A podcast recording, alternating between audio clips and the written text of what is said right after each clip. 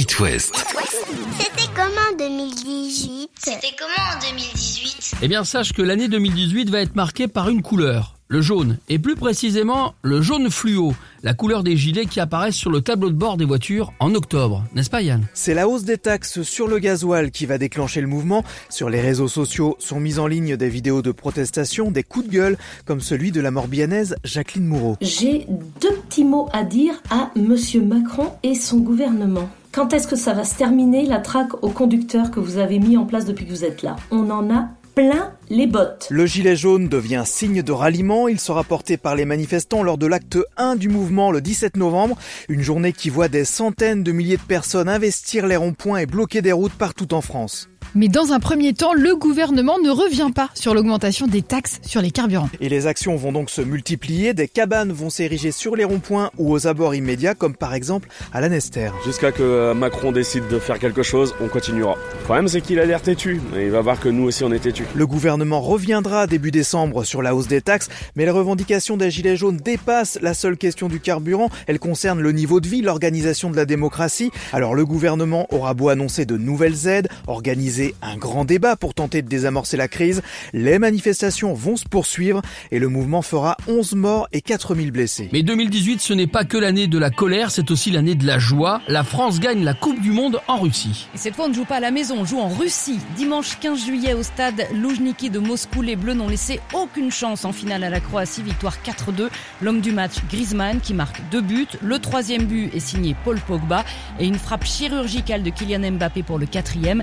Mbappé qui a 19 ans devient le deuxième plus jeune buteur en finale d'une Coupe du Monde après Pelé en 1958. Et Catel, il y a aussi ce but de dingue de Benjamin Pavard. C'était en huitième de finale contre l'Argentine, une frappe incroyable de l'extérieur du pied droit qui vient se loger dans la lucarne opposée, un but à l'origine d'une chanson créée par les supporters, entonnée jusqu'à la victoire finale et restée célèbre.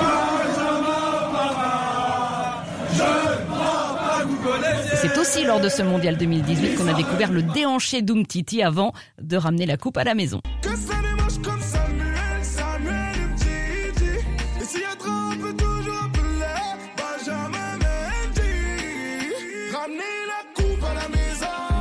On quitte le foot, on va sur la route, ça rime en plus, et au début de l'été 2018, il faut freiner. Eh oui. Et oui, les panneaux 90 sont démontés, remplacés par des panneaux 80 pour réduire le nombre de morts et réduire la pollution. C'est en tout cas l'objectif du gouvernement qui prévoit d'évaluer la mesure au bout de deux ans, mais dès le début, les conducteurs ne le cachent pas, ils ont bien du mal à s'y faire. J'essaye, sinon euh, je double. On peut pas respecter 80, c'est difficile. Le quotidien prend le dessus sur cette sécurité qui, est-ce qu'elle en est vraiment une, sécurité, on sait pas trop quoi. Sur les routes euh, qu'on connaît bien, on aurait une tendance à s'endormir. Et donc peut-être plus dangereux. Enfin, c'est mon avis. Et d'ailleurs, Yann, la contestation va rapidement s'amplifier. Des élus montent au créneau, ils demandent une possibilité de moduler la vitesse maximale au cas par cas et ils dénoncent une mesure handicapante pour les habitants des zones rurales. Voilà ce que leur répondait à l'époque le délégué à la sécurité routière, Emmanuel Barbe. Un urbain a 2,7 fois moins de risque d'être tué sur une route qu'un rural.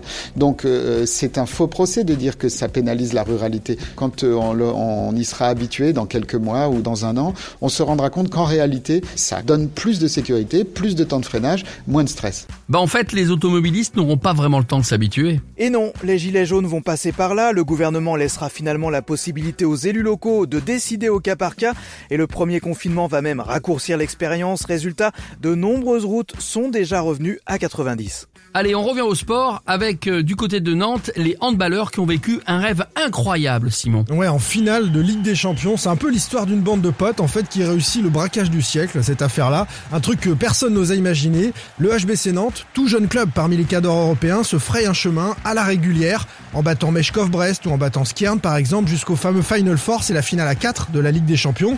Je vous parlais de braquage, justement hein, dans les vestiaires du H, après chaque victoire on chante Bella Ciao version Casa des Papel.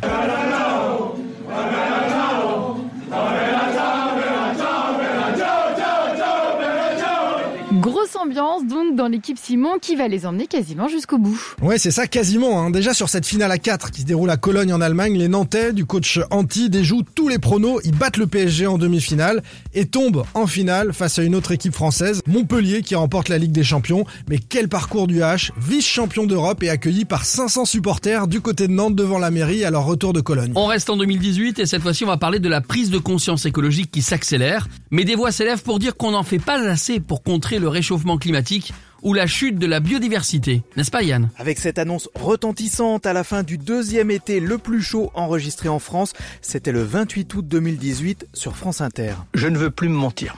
Je ne veux pas donner l'illusion que ma présence au gouvernement signifie qu'on est à la hauteur sur ces enjeux-là. Et donc je prends la décision de quitter le gouvernement. Même si Nicolas Hulot, ministre de la Transition écologique à l'époque, n'avait annoncé sa décision à personne, elle n'a rien d'un coup de tête, elle arrive après de nombreux revers. Nicolas Hulot dénoncera en fait le grand écart entre les déclarations du président de la République sur l'environnement et les décisions réellement prises au quotidien. Et quelques semaines après, c'est une adolescente qui va faire parler d'elle et lancer un mouvement mondial.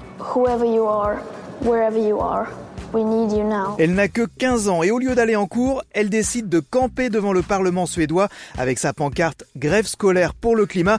Greta Thunberg demande à son gouvernement de réduire les émissions de CO2 comme prévu par l'accord de Paris. Elle fera grève chaque vendredi et son exemple sera suivi dans de nombreux pays dont la France. Des collégiens, lycéens, étudiants se mobilisent pour protéger l'environnement pour une justice climatique et sociale. Allez, on va terminer avec de la musique, avec Pierre, Sylvain et Baptiste. Et Pierre, en 2018, un morceau en particulier nous est resté dans la tête. Des journées, des semaines entières, on peut le dire, le morceau le plus diffusé de l'année en radio, plus de 75 000 diffusions. Autant dire qu'on s'est usé les doigts sur le bouton play ici chez It West. On va pas faire durer le suspense plus longtemps. Le Ah bah, morceau, Patrick les est embêté, la machine marche plus depuis. ah bah ouais, non mais c'est sûr. Et Je l'ai pas du tout. tu sais pas Non. Pas d'idée, Baptiste. Alors attends, donne-nous un indice quand même. Faut qu'on devine là, faut qu'on joue un petit Si je vous dis que bah pour moi c'est la même hein, de toute façon. Ah, bah, Gims. Et voilà.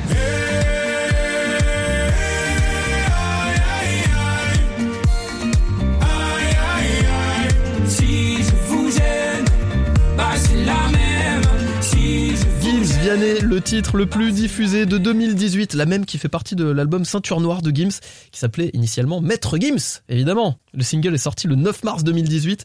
Il compte plus de 180 millions de vues sur YouTube. En 4 semaines, le titre s'est hissé euh, en haut de tous les tops. Voilà. Pour euh, l'histoire du titre, Gims a confié être tombé sous le charme des mélodies euh, de l'actuel coach de The Voice, Vianney. Il est alors euh, allé vers lui directement, pas de texto, pas de mail. Il allait frapper à sa porte tout de suite.